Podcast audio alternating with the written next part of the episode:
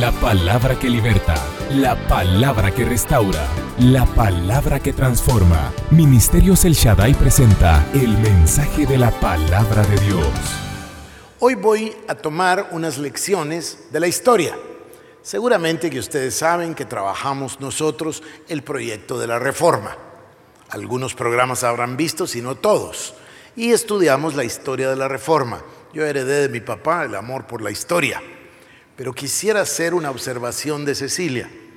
No conocer la historia para conocerla nada más, como hechos o datos, cosas que puede uno memorizar o bien puede olvidar, sino tomar la historia con el objetivo de personalizarla, de asimilarla, de ver qué lecciones hay ahí que pueden afectar mi vida con el único objetivo de servir mejor a mi Señor Jesucristo. Entonces, hoy voy a comenzar esto con ustedes, vamos a empezar, hoy voy a comenzar por el lado de la historia, ustedes van a darse cuenta de ciertos patrones que Dios ha hecho por su voluntad a través de más de mil años usando siervos y siervas suyas. Entonces, Piensen en esto, o cuando lo escuchen, en el sentido de que no son datos históricos nada más, son vivencias que Dios le dio a su iglesia con un propósito determinado, que es la reforma.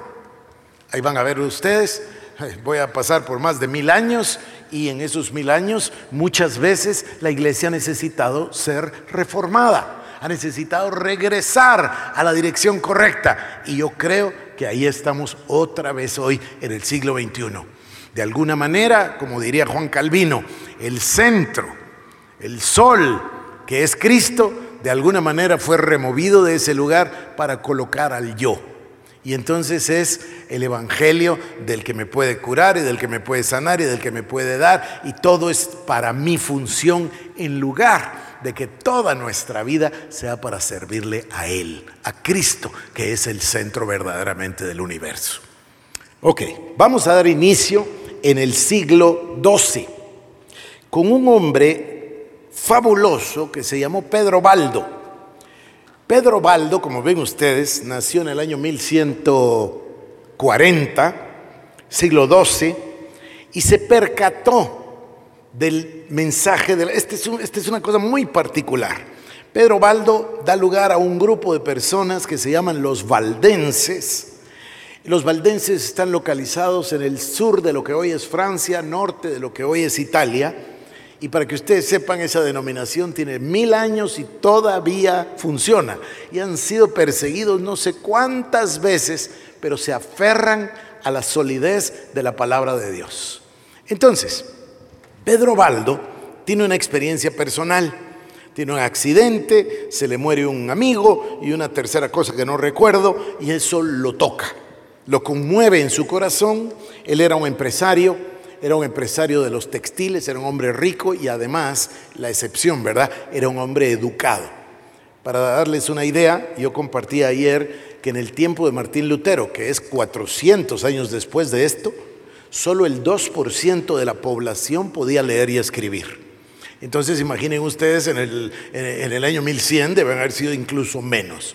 Pero este hombre tenía la dicha de ser un hombre educado que podía leer y que podía escribir. Y vivió en el siglo XII. Entonces es conmovido en su corazón y va a la iglesia. Ah, por favor, colóquense ustedes en el siglo XII. La iglesia, la iglesia católica, es la única iglesia. Entonces él va a su parroquia y habla con su párroco y le pide al párroco un favor y le dice, ayúdeme y explíqueme cómo puedo ser salvo. El párroco lo guía, el párroco, perdón, lo guía a la, a la parábola del joven rico.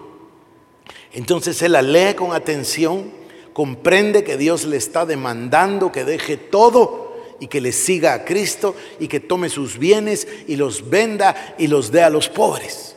Entonces hace algo muy inteligente. Por un lado, quiere servir a Dios y lo hace riguroso y lo hace con corazón y con voluntad, pero separa el dinero en tres partes. Entonces, una parte la toma y asegura el bienestar y el futuro de su esposa e hijos. Otra parte pequeña del, del, dinero la guarda para su trabajo, van a oír ustedes qué bendición el trabajo. Y la número tres, que digamos es la mayor, la toma, la vende y la da a los pobres, como dice la palabra. Entonces, él decide estudiar la Biblia y predicar el Evangelio. Y predica un mensaje una y otra vez que es un mensaje que acabamos de citar hace unos domingos acá, cuando hablábamos de Elías y de aquel mensaje tan fuerte, ¿hasta cuándo claudicaréis entre dos pensamientos? ¿Recuerdan ustedes? Entonces citamos Mateo 8:24. Mateo 8:24 dice, nadie puede servir a dos señores. Recuerdan ustedes, ¿verdad? Entonces ese fue el mensaje de la vida de, de Pedro Baldo. Eso era lo que él predicaba.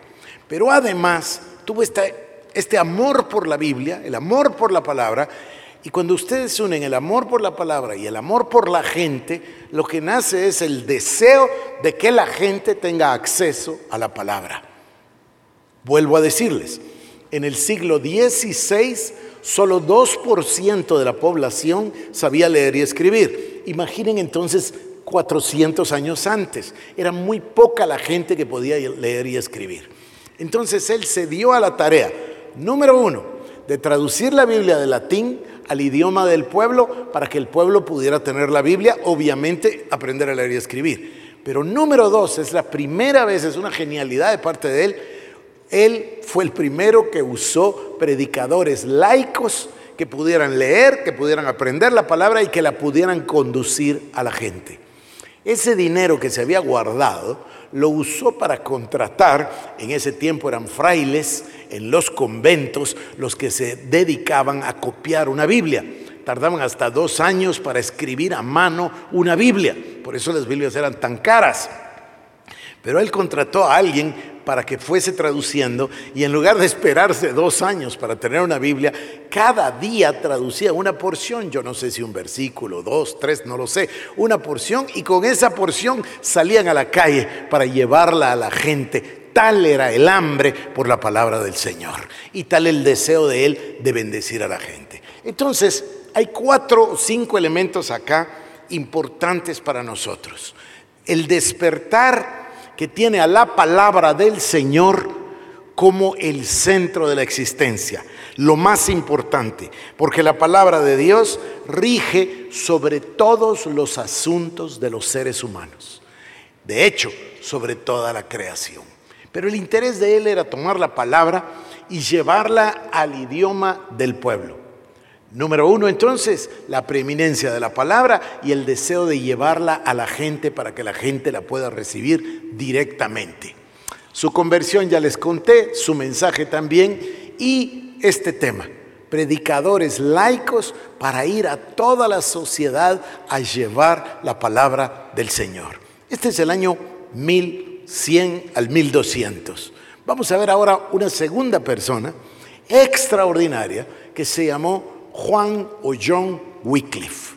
Ahora, John Wycliffe es un jovencito, miren cuándo nace, en 1330, 200 años después del anterior. Debo parar aquí un momentito y decirles que todos estos hombres a los que yo voy a mencionarles sufrieron una enorme persecución por causa de la palabra. Ellos no difieren de los apóstoles. Un día deberíamos de contarles a ustedes la historia de los apóstoles y cómo cada uno de los apóstoles terminó como mártir muriendo por el Evangelio de Jesucristo. Bueno, ellos no difieren de eso. Voy a contarles. Entonces me paso yo a este hombre que suele llamarse el lucero de la mañana, el despertar, el gran precursor de la reforma de la iglesia. Aunque si lo piensan, el gran precursor es el anterior, porque son 200 años antes. Pero John Wycliffe es uno de estos hombres que dedicó su vida a Dios. Ahora, ¿qué, era dedicar la vida a Dios? Pues estudiar, dedicarse al Señor y terminar siendo un sacerdote, porque eso era la iglesia. Eh, todos ellos van a ser sacerdotes. Martín Lutero, Juan Calvino, Juan Wycliffe, Juan Hus, todos ellos se dedicaron y eso es lo que había y eso es lo que hacían. Y fueron sacerdotes. Ahora, Juan Wycliffe inicia su educación en Oxford, en la Universidad de Oxford, eh, toma su licenciatura, después viene su maestría, después viene su doctorado y termina siendo el rector de uno de los colegios de la Universidad de Oxford. La Universidad de Oxford está formada por varios colegios, siendo tan antigua, y eh, uno de esos es el Colegio Bayol, y él fue el rector del Colegio Bayol. Ahí desarrolla su ministerio y su obra. Y es ahí donde Wycliffe se da cuenta de que la iglesia no solamente se frenó, sino que comenzó su declive.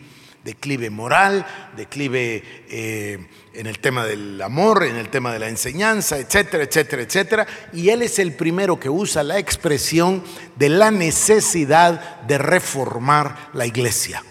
Esa expresión, necesidad de reformar la iglesia, la vamos a ver repetirse una y otra vez y en Juan Calvino se hace incluso un libro completo sobre la necesidad de reformar la iglesia. Wycliffe es un hombre muy educado, de hecho, él desarrolla un sistema que todavía se usa el día de hoy. Acá en la Universidad de San Pablo acabamos de implementarlo. Mi hijo David lo trajo y lo está implementando y da las clases y formaron los clubes de debate.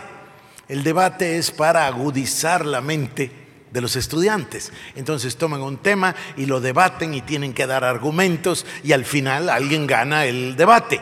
Entonces esto se usa para poder Número uno, fomentar la inteligencia, fomentar el pensamiento. Número dos, para fomentar el diálogo, para fomentar la discusión de las ideas, no los ataques personales, sino que los ataques a las ideas. Eso es una cosa muy interesante. Este hombre lo inventó. Y los estudiantes universitarios de ese tiempo se enamoraron de ese método o de ese sistema. Dios usa todas las cosas porque a los estudiantes les gustó tanto el método que Wycliffe estaba en la boca de todos, aún de los que no querían seguir a Cristo. No importa que no quisieran el mensaje, estaban enamorados del método. Y eso fue lo que usó Juan Hus más adelante en otra universidad, casi 100 años después, con ese propósito, el propósito de servir a Dios. Ahora regreso. Ahora, ahora sigo, digo. Entonces, Wycliffe, igual que Baldo, pone la preeminencia de la palabra de la palabra de Dios sobre todas las cosas. Ahora, deberán pensar ustedes de que este es un tiempo de oscurantismo. La gente no sabía leer y escribir. La gente vivía en unas condiciones muy precarias de higiene, de salubridad, eh, vivían eh, muy poco tiempo. Es decir, era una vida difícil y había muchísima ignorancia. Entonces, el, el deseo de este hombre tan educado es llevar la Biblia al idioma del pueblo. Es tal su deseo que él emprende la traducción de la palabra de Dios. Y él, su reputación es que él verdaderamente inventó la prosa en inglés. Él desarrolló el idioma inglés, tuvo que tomar palabras de muchos de los dialectos escoceses, ingleses, galeses y formar el idioma para darle forma a la palabra en inglés.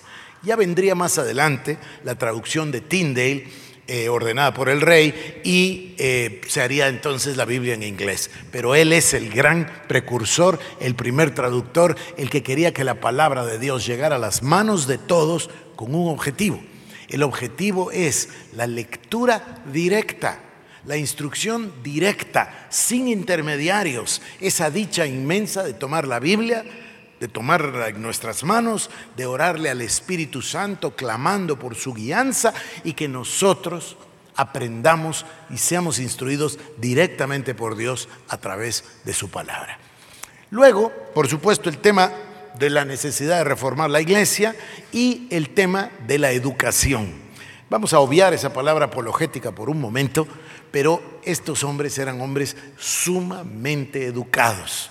Y eso es lo que querían llegar. Ahora, aquí hay un elemento interesantísimo. Como estos hombres eran tan educados, entonces ellos le llegaban a la élite. Wycliffe tuvo gran persecución, dos veces le quisieron juzgar y el que lo rescató era precisamente hermano del rey. Una vez el hermano del rey, una vez la madre del rey. Era gente que estaba asiduamente sentados escuchando las enseñanzas de estos hombres de Dios. Y quisiera mencionar el movimiento Lolardo. Lolardo en realidad, o Lollards en inglés, es un apodo y quiso ser peyorativo, pero gracias a su fruto se volvió una cosa en realidad de bendición. Los lolardos son estudiantes que él tomó para que llegaran a los pueblos a predicar el Evangelio. Entonces organizó un grupo de jóvenes, él era rector universitario, ¿qué es lo que tenía a la mano? Pues estudiantes, ¿no? Jóvenes. Así que los organizó y los preparó y los envió a las calles a predicar el Evangelio de Jesucristo. Si se fijan, es lo mismo que había hecho 200 años antes Pedro Baldo. Vamos a seguir ahora y nos toca Juan Hus. Juan, bueno, perdónenme, no les dije esto. Wycliffe era inglés, él vivía ahí, en la Universidad de Oxford. Hus es checo, la República Checa. Él vivía en la ciudad de Praga. En ese tiempo no existía la República Checa. Ahora eh, Praga es la capital de la República Checa. Pero el idioma de Juan Hus es el idioma checo. Él tiene acceso, escucha de Wycliffe, tiene un amigo que se llama Armenio, que es un colega suyo en la universidad, eh, mandan a Armenio a Inglaterra, en esos tiempos era muy difícil, pero va a Inglaterra, viaja, bueno, por cierto, Armenio viajó por todo el mundo, pero fue a Inglaterra con el propósito específico de escuchar a Wycliffe, de comprar las obras, los libros y traerlos a la República Checa. En ese sentido podemos decir que Juan Hus es un discípulo de Wycliffe adopta las creencias de Wycliffe, que no son sino el retorno a la palabra de Dios. Ahora, Juan Hus también es rector de la Universidad Carolingia en la ciudad de Praga. El rey se llama Carolo o Carlos y por eso la universidad se llama Universidad Carolingia. Y él es el rector de la Universidad Carolingia.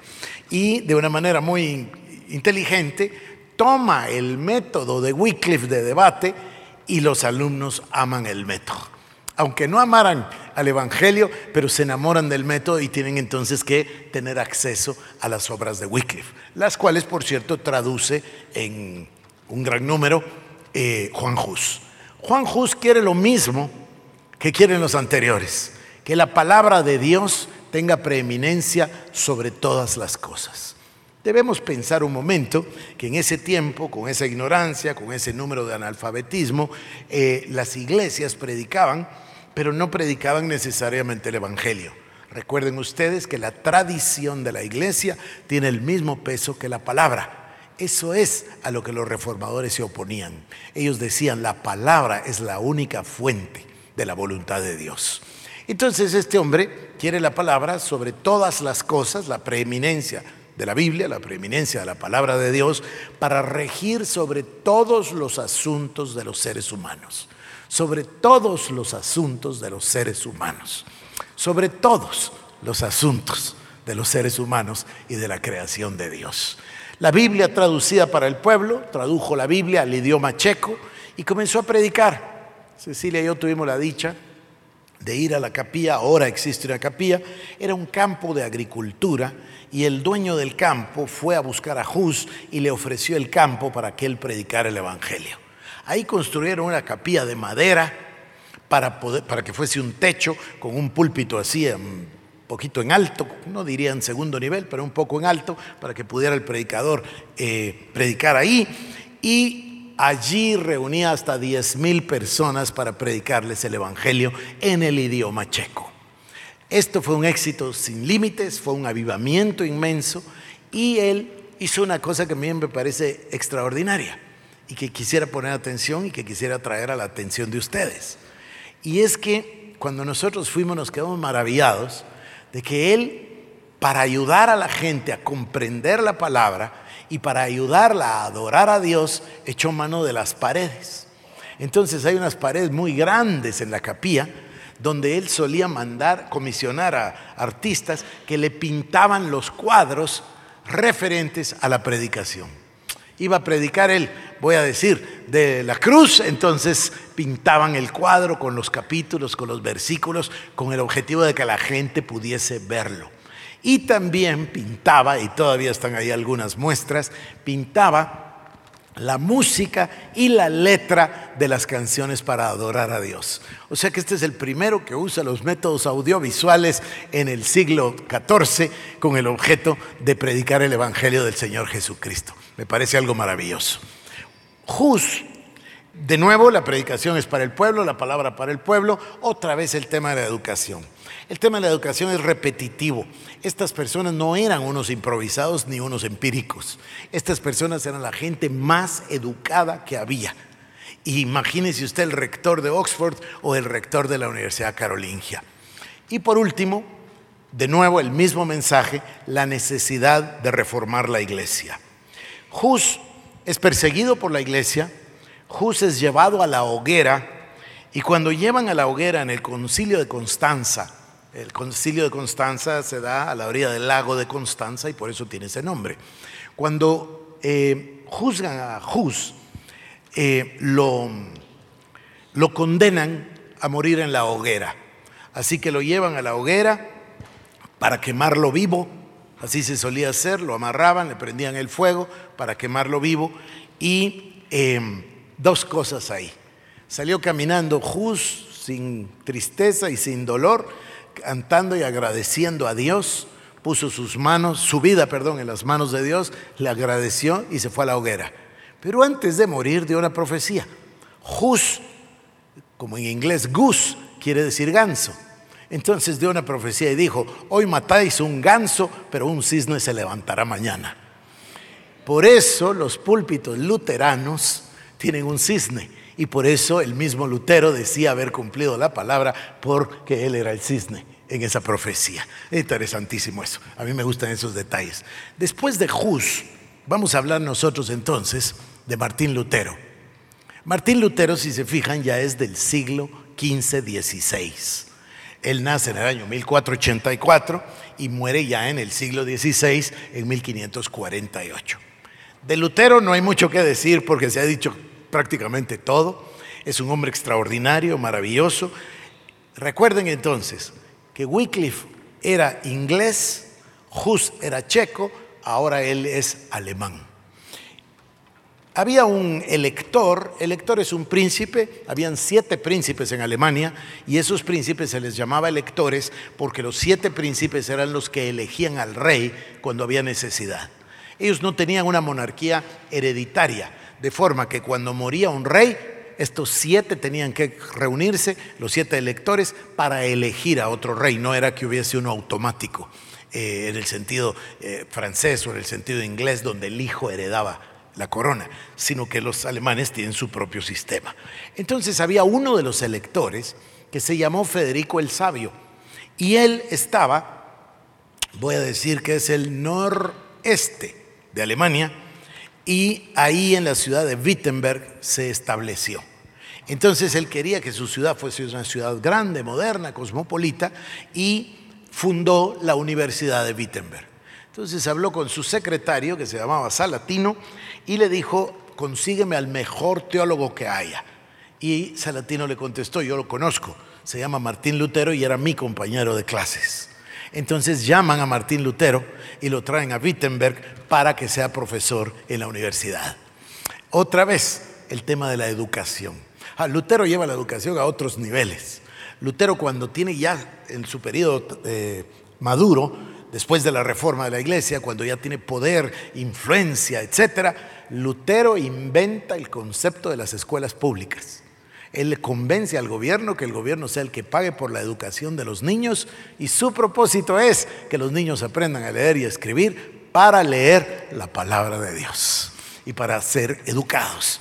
Entonces, de nuevo es el factor de la educación. Yo les comentaba ayer que durante 28 o 29 años, no estoy seguro, Martín Lutero dio clases en la universidad todos los días todos los días. O sea, todos estos hombres estaban verdaderamente comprometidos, entendiendo que la llave es la educación. Lutero, por supuesto, la preeminencia de la palabra, ya vamos a ver las cinco solas en un momento, y nuevamente, la palabra traducida al idioma del pueblo. Cuando se da el, juicio, la dieta de, de Worms, y obligan o pues quieren obligar a Lutero a que se arrepienta y renuncie a todo lo que él había escrito y creído, es el famoso discurso donde él dice, si alguien con la palabra de Dios puede instruirme y yo encontrar en la palabra de Dios que estoy equivocado, sin duda eh, que voy a arrepentirme. Pero si ustedes se refieren a los concilios, a los papas, a los obispos y arzobispos y a sus mensajes que suelen estar en contradicción, entonces no me arrepiento de nada.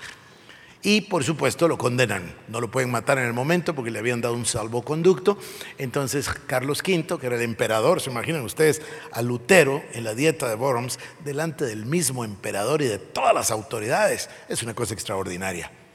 En el lugar donde se dio eh, la dieta de Worms, dieta quiere decir asamblea porque uno, dice, ¿qué es eso de dieta? Eh, cuando el Congreso de la República tiene una reunión, se llama la Asamblea, ¿no? La Asamblea Legislativa. Bueno, eso era la dieta de Worms. Eran todas las autoridades de Europa con el emperador Carlos V presente y ahí es donde juzgaron a Lutero. Hoy hay un parque en ese lugar y en el parque hay una escultura, si le quieren decir, de bronce que tiene la forma de dos zapatos grandes y está para que uno pueda ir y meterse en los dos zapatos y orar o sentir, o como ustedes quieran, eh, lo que este hombre debe haber sentido ahí, que debe haber sido extraordinario. Entonces, Lutero es perseguido y este elector o príncipe, Federico el Sabio, trama cómo salvarlo. Él lo quiere. Recuerden que lo tiene allá en la universidad en Wittenberg. No se conocieron nunca, pero se sabe que él siempre lo escuchaba y que le escuchaba y además tenía hasta latino, que era su comunicación inmediata con, Lutero. Entonces, el elector planea y usa para el objetivo un castillo de su hermano, el, castillo de Warburg. Y entonces cuando Lutero sale, que está convencido de que lo van a matar, convencido, no lo matan ahí porque le habían dado un salvoconducto, pero por supuesto que dijeron, eh, eh, lo condenaron, lo excomulgaron y eso significaba en ese tiempo que cualquier persona podía matarlo sin pecar. En otras palabras, pues lo pusieron para que lo matara cualquiera, ¿no? Entonces, el, eh, Federico el Sabio, el elector, urde este plan con su hermano, el hermano pone el castillo, y envía a unas personas que secuestran a Lutero. Por supuesto que primero casi lo matan del susto, ¿verdad? Pero después lo secuestraron. Pensó que lo iban a matar se lo llevaron al castillo y ahí es donde él pudo refugiarse. Ahora, ¿qué hace Lutero cuando se refugia en el castillo? Hace una cosa extraordinaria, ¿verdad? En seis semanas trabajando de día y de noche, traduce el Nuevo Testamento al alemán. O sea, no perdió el tiempo. Él, él, vivía con la angustia de que lo podían matar cualquier instante. Entonces no paró de trabajar hasta que terminó la traducción. Ese es el tipo de compromiso con la palabra de Dios y con nuestro prójimo. El deseo de que todos tengan la palabra del Señor en sus manos, directa de parte de Dios. Ahora, esto de directa, que ya lo vimos anteriormente, la instrucción directa, la instrucción de la palabra, que el Espíritu Santo obre en nuestro corazón mientras nosotros nos alimentamos de la palabra de Dios, esto lo lleva a Él a un concepto extraordinario que nos heredó hasta el día de hoy, que se llama el sacerdocio del creyente. Todos nosotros somos sacerdotes de un nuevo pacto. Todos nosotros. No necesitamos un intermediario entre Cristo y nosotros. Cristo es el Señor y Cristo es nuestro intermediario para con Dios el Padre.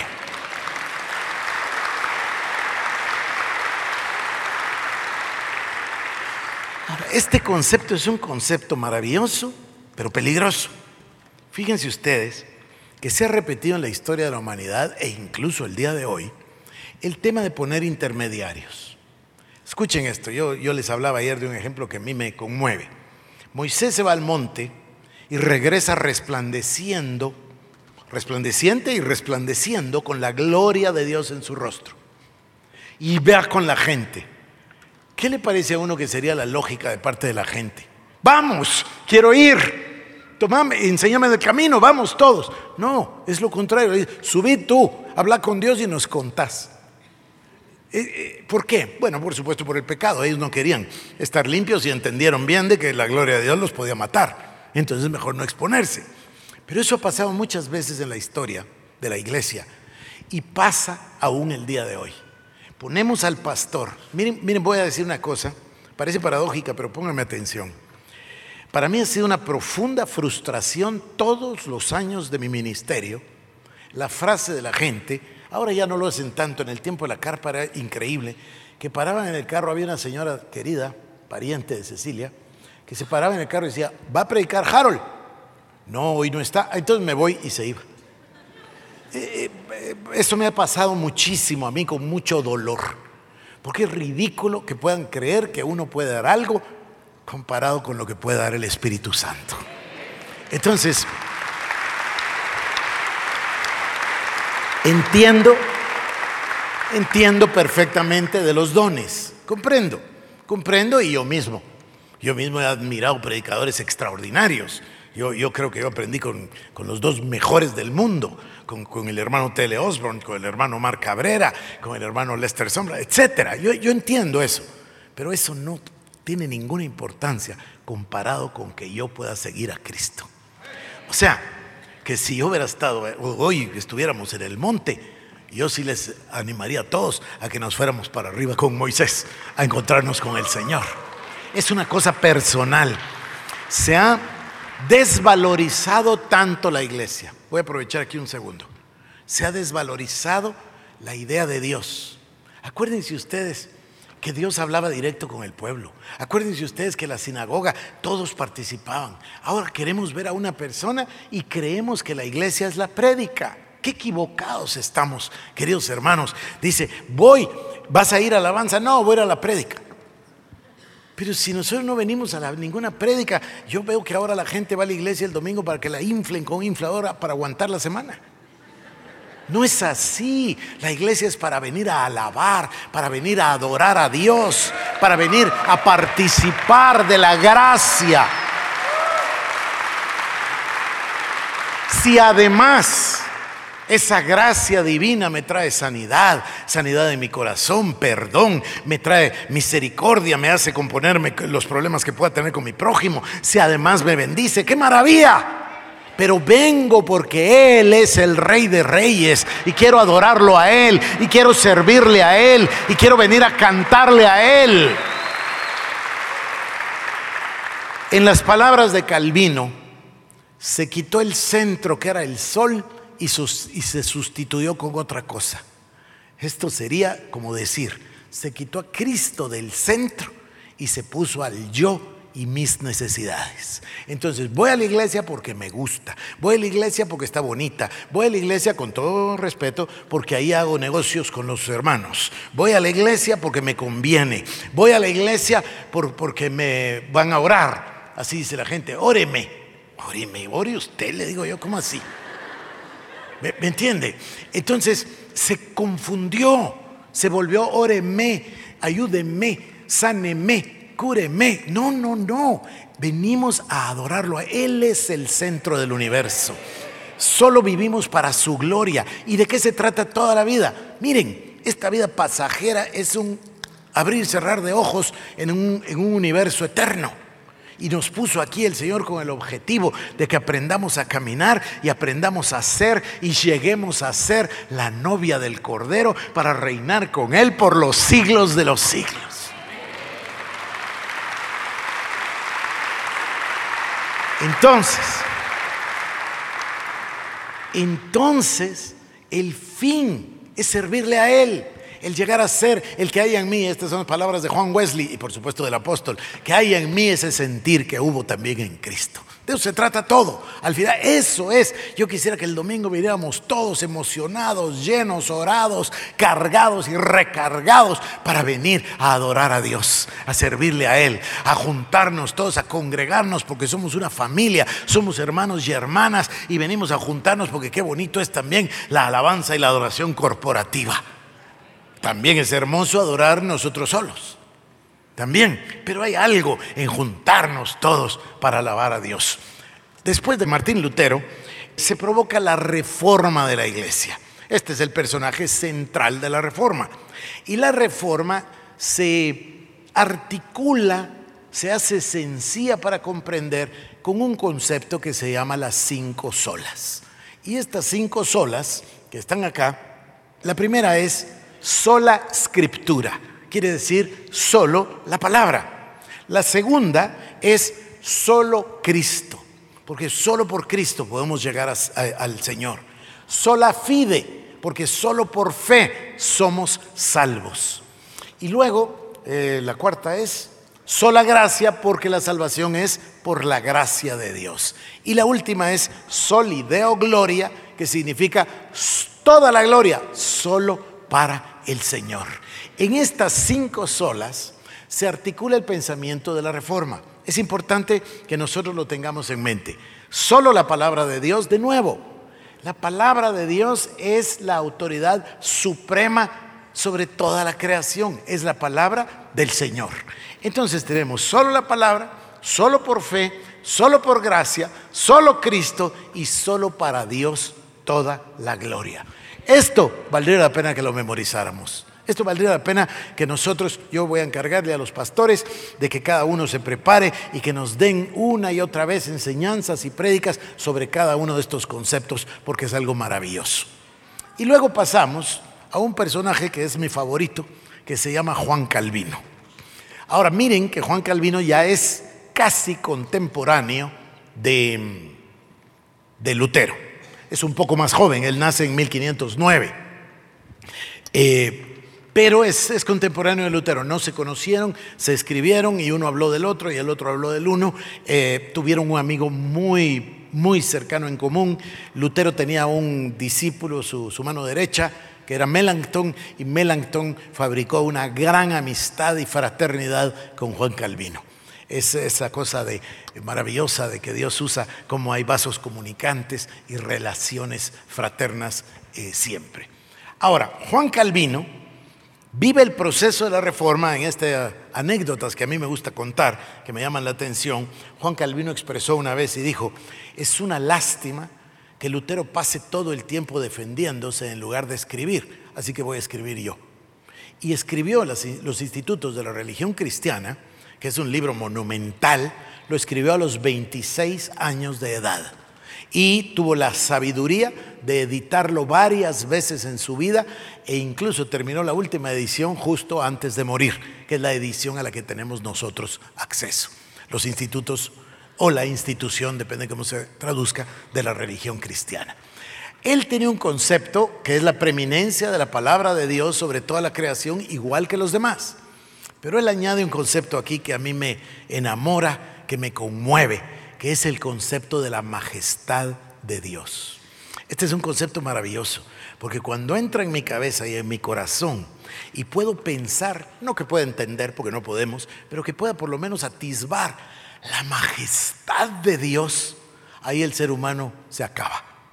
Termina cualquier ambición, cualquier cosa, porque lo único que vale la pena es adorar la majestad de Dios. Y por supuesto que Dios en su amor y misericordia nos concede a nosotros, las criaturas creadas, nos concede el ver la maravilla de Dios y la majestad de Dios en todas las cosas. ¿Quién no se ha maravillado de ver una luna llena? ¿Quién no se ha gozado un celaje del mes de diciembre en Antigua Guatemala? ¿Quién no ha visto la maravilla? A mí, me, a mí esto me conmueve, la maravilla que es el amanecer. Miren que a, mí no me gusta levantarme temprano, pero cuando voy a navegar me despierto de noche, con solo esperar que se rompa el alba. Es una experiencia extraordinaria. Todo eso lo hace todos los días y cada minuto mi Padre que está en los cielos. Como dice la canción de una artista argentina que me gusta tanto, no hay ningún pintor que pueda pintar lo que mi Padre pinta todos los días delante de nuestros ojos. Y este es el concepto central del calvinismo la majestad de Dios. Regreso al domingo. Imagínense el próximo domingo, vamos a venir todos contentos, alegres, recargados, preorados para venir a, a, gozar de la majestad de Dios y de su palabra. Y por supuesto, este es un hombre extremadamente inteligente, otra vez la educación. Eh, Calvino genera lo que se llama la academia Tuvimos la oportunidad de mostrarles a ustedes en los videos el sitio donde había un depósito de sal, lo limpiaron, lo arreglaron, le pusieron la capilla, le hicieron un segundo nivel y ahí abrió la academia. Hoy, también se lo mostramos a ustedes en los videos, existe la Universidad de Ginebra. Esa fue fundada por Calvino, por Calvino. Y muchísimas personas, como Juan Knox, viajaron para refugiarse en Ginebra y aprovecharon para estudiar y después regresaron a sus países a generar la reforma en Inglaterra, la reforma en Escandinavia, Suecia, Noruega. Cada uno regresó después de haber ido a estudiar la palabra de Dios en la universidad en Ginebra. Él habla, fíjense ustedes qué interesante, su inglés suizo, igual que Calvino. En ese tiempo no existe un país que se llame Suiza, sino ciudades-estado. Entonces Calvino está en el sur este, en Ginebra, al lado del lago, mientras que Zwingli está en el noreste, en la ciudad de Zurich. Zwingli y Lutero son contemporáneos, ellos sí tienen un diálogo un diálogo que hubiese podido unir a la iglesia protestante, pero que no se unió por causa del tema de la transubstanciación. Pero ellos fueron al castillo en Marburg y nosotros estuvimos en el salón donde fue la reunión y hay un cuadro monumental que, pinta la reunión de Lutero con Zwingli. Zwingli era otro creyente ferviente en la preeminencia de la palabra de Dios. Les voy a contar esto. A él lo nombran obispo de la catedral de Zúrich. Ahí está la catedral donde él predicaba. Y ustedes saben que la Iglesia Católica tiene una homilía, tiene una epístola que leen siempre, tiene unos mensajes estandarizados. Bueno, a él lo nombran, toma posesión de cargo de obispo, se presenta el primer domingo a, predicar y sorprende a todos, haciendo una cosa que nadie había hecho antes, en el idioma del pueblo. Dice Mateo capítulo 1, versículo 1, y a partir de ahí siguió enseñándole la palabra de Dios a la gente. En lugar de, y esto me confieso yo, pecador, y me confieso eh, parte del error de lo que se llama la predicación selectiva. La predicación selectiva es predicar un tema que queremos y tomar la palabra para justificarlo o, probarlo, lo cual tampoco es malo, pero, pero es mucho mejor la predicación expositiva, donde tomamos cada versículo, uno por uno, cada libro de la palabra de Dios para nutrirnos del consejo completo del Evangelio de Cristo, como lo llamaba el apóstol San Pablo. Zwingli predicó la palabra y aquí quiero llamarles la atención y por eso recordé a Zwingli. Lutero quería reformar la iglesia. Zwingli tiene una visión más amplia y quiere reformar la sociedad. En cambio, Calvino tiene una visión más amplia y quiere reformar todas las cosas. Y las reforma a través del concepto de la majestad de Dios, a través del concepto de la supremacía de la palabra de Dios y genera un sistema total de pensamiento. Ese sistema total de pensamiento es lo que nosotros llamamos hoy una cosmovisión cristiana. Una cosmovisión cristiana significa una forma cristiana de ver e interpretar la realidad que nos rodea. Todos los hechos, el matrimonio, la paternidad, el ser hijo, el ser estudiante, la educación, la música, las artes, la historia, la política, la sociedad, el país, los impuestos, cualquier cosa la vemos, la interpretamos a través de lo que nos enseña la palabra de Dios. Eso es tener una cosmovisión cristiana. Contrario a lo que hemos tenido, que es una mente compartimentalizada, donde tenemos un espacio que es bastante eh, ambiguo, otro que es bastante católico, otro que es bastante histórico, otro que es bastante panteísta, otro que es... Ah, y por ahí también tenemos uno cristiano. se dan cuenta? Entonces, a mí nunca se me olvida una conversación que tuve con una señora en Malasia, en una ciudad linda que se llama Penang. Esta señora eh, tenía un grupo de personas de la India y, dentro del grupo estaba ella. Pero una mañana yo estoy predicando o enseñando y ella se acerca conmigo y empezamos a platicar en el... Bien, que siempre hay un ratito ahí para un café a media mañana, una cosa. Y por alguna razón me puedo platicar con ella. Y entonces yo no sé por qué me empieza a contar de su hija y me dice que la hija eh, tuvo relaciones con el novio y quedó esperando un bebé. Y me dice, pero vio, pastor, me dice, todo se compuso porque se casó.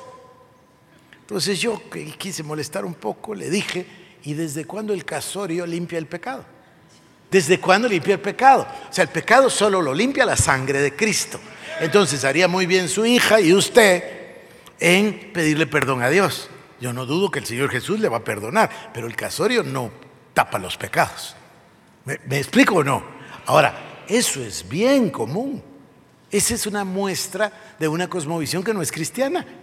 Es una muestra de una reacción en esta señora, que por supuesto no me burlo de ella de ninguna forma, pero que en su mente ella estaba preocupada de lo social. Claro, también tiene su lugar lo social, está bien. Pero el tema es que el pecado solo se lava o se limpia por la sangre de Cristo. Eso es un hecho.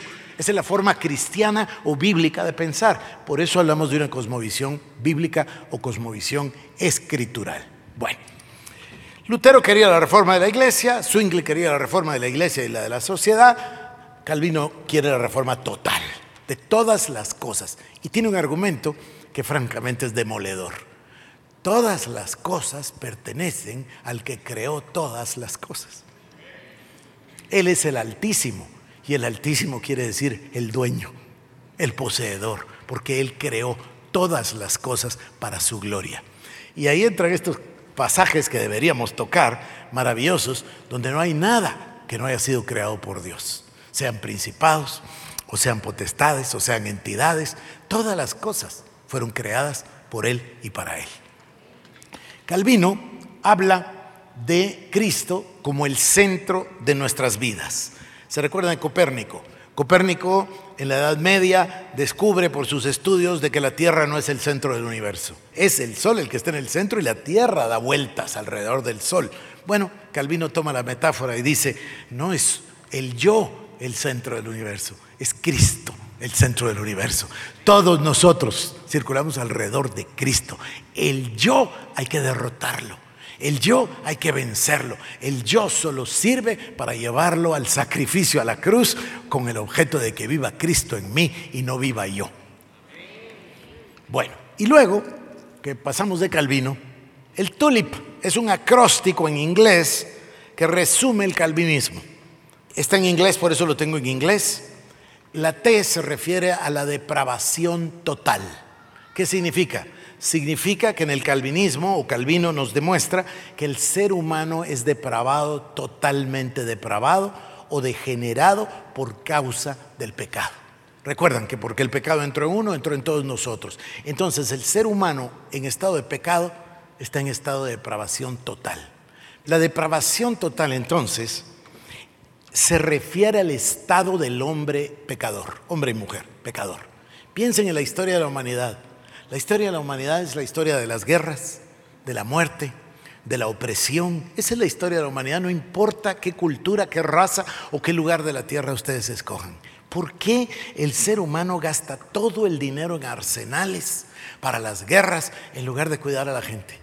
Pero así es, porque no hay nada bueno, dice Calvino, en el ser humano. Lo único bueno va a venir cuando Cristo habita en nosotros. Luego, el segundo se refiere a la elección incondicional. Y esto tiene que ver con la gracia de Dios.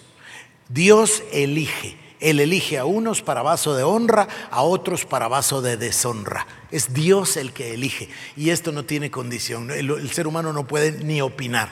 Dios es el único que hace la elección. Esto es lo que da lugar, por supuesto, a la doctrina de la predestinación. Después viene el sacrificio limitado. Es un concepto difícil, eh, lo voy a pasar muy rápido, deberíamos nosotros profundizar. Esto significa que el sacrificio de Cristo es limitado. ¿Cómo así? Bueno, limitado a las personas que Él escogió. O sea que Jesús murió por unas personas, no por todas. Ya sé que eso es sumamente discutible. Está Armenio de un lado, Calvino del otro, deberíamos de profundizar. Pero esto es el tulip, hay que aprenderlo. La I se refiere a la gracia irresistible. ¿Qué quiere decir? Bueno, que si Dios muestra su gracia para con Juan Carlos, a Juan Carlos le resulta irresistible la gracia de Dios. No la puede resistir. Si Dios lo quiere salvar, lo va a salvar y lo salva. Punto. Y por último, la perseverancia de los santos. O también se suele llamar la preservación de los santos. Dios va a tener cuidado de sus hijos y estos que fueron salvos por Cristo, Cristo dice, no voy a perder ni uno solo de ellos. Recuerdan ustedes. Este es el tulip de, Calvino. Y ahora voy a brevemente a repasar algunas coincidencias en forma de conclusiones que nos van a ayudar a nosotros a hacer una especie de resumen, por decirlo de alguna manera, sobre lo que hemos estado viendo. Número uno, entre estas conclusiones, la educación es clave. Y a mí me llamó la atención cuando yo fui a vivir a Boston Yo soy un enamorado de la historia de la fundación de Estados Unidos, soy un aficionado a la historia de la Revolución Americana, la Constitución, los padres fundadores, me gusta mucho. Pero todavía antes de ellos están los que fundaron las colonias, los que viajaron a Jamestown, los que llegaron a Plymouth, los peregrinos, los peregrinos, los puritanos. En nuestro programa sobre la reforma visitamos la ciudad de Leiden y les enseñamos dónde vivieron y de dónde salieron cuando viajaron en el Mayflower a América y fundaron el segundo asentamiento en realidad ahí en la ciudad de Plymouth. Los puritanos que viajaron, aún los que iban en el barco Mayflower, cuando llegaron y el barco atracó, antes de bajarse firmaron lo que se llamó el Mayflower Compact, el pacto del Mayflower, porque así se llamaba el barco. Y ese documento, donde ellos se comprometen a un gobierno plural, a donde ellos se comprometen a cuidarse unos a otros, donde se comprometen a respetarse, etc. Ese documento es la base de los documentos de fundación de Estados Unidos, incluyendo la Declaración de Independencia, incluyendo la Constitución. Es una cosa maravillosa. Ahora, cuando uno piensa en ellos, eran gente muy educada, muy educada. John Harvard en 1636 era un joven de 30 años que donó su dinero y su biblioteca para hacer la escuela que hoy es la Universidad de Harvard. Y él no era una persona que no tuviera educación. Todos ellos, yo lo investigué, no sé si se puede usar la palabra todos, perdónenme, pero la gran mayoría, yo lo investigué, eran graduados del Emmanuel College de allá de la Universidad de Oxford. Sea, el nivel intelectual, el nivel educativo era un nivel muy alto, superior. Siempre está la educación como el elemento clave que lleva la reforma y lleva la palabra de Dios. Y que además toca a todas las personas. Esto es bien importante. Número dos, por supuesto, no, lo puse ahí, pero ahora lo digo, por supuesto la preeminencia de la palabra de Dios sobre toda la creación. Ese es un fenómeno que se repite y se repite y se repite en cada uno de estos que hemos visitado hoy, que si se fijan son movimientos reformadores. O sea, cada 100, 200, 300 años hay otra vez necesidad de una reforma. Y estos son los principios. Es como que si hubiéramos nosotros diluido, no, diluido no, la palabra contraria, como que si hubiésemos sacado un resumen, como si hubiésemos sacado la esencia de los movimientos por mil años. La cosmovisión judeocristiana, la predicación expositiva de la palabra, obvio la autoridad de la palabra, así la puse, las cinco solas, el tulip y lo que llamamos el discipulado total. No voy a tocar a John Wesley hoy, es lo que toca, lo vamos a ver la semana que viene o la siguiente. John Wesley habla de un concepto maravilloso que se llama el verdadero cristianismo, opuesto a lo que él llama el medio cristiano. Y dice, nadie puede decirme que existe en la Biblia un cristiano a la mitad, alguien que sea medio cristiano. Y entonces habla del contrasentido, que es un cristiano mentiroso, o un cristiano ladrón, o un cristiano eh, borracho, o un cristiano, eh, no me acuerdo qué más, etc. Entonces, eso es un contrasentido. No es cristiano, no existe. Cristianismo tiene que ser un cristianismo total. Y por eso menciono esto, el discipulado total. Tenemos que entender que todo esto nos dice que la palabra de Dios tiene la preeminencia. Tenemos que entender entonces que la palabra de Dios tiene la preeminencia. Tenemos que entender que la majestad de Dios es total. Tenemos que entender que Cristo es el centro del universo. Y en ese sentido, tenemos que entender la dicha enorme de que nos salve, que nos llame sus hijos y que nos diga sus discípulos. Pero ese discípulo tiene otro concepto también que es, y así lo dice la palabra, nos sacó de la esclavitud del mundo pero no nos sacó de la esclavitud del mundo para que seamos don fulanito, nos sacó de la esclavitud del mundo para que seamos esclavos de Cristo. Y el esclavo no tiene voluntad, ni tiene opinión, ni nada. El esclavo está aquí en la tierra con el único objeto de hacer la voluntad de su Señor. Jesucristo es el Señor. Gloria a Jesús. Nuestra oración es que este mensaje haya sido de bendición para tu vida. Ministerios El Shaddai presentó el mensaje de la palabra de Dios. Para más información acerca de nuestros ministerios, comunícate al 2326-5151 o visita nuestra página www.elshaddai.net.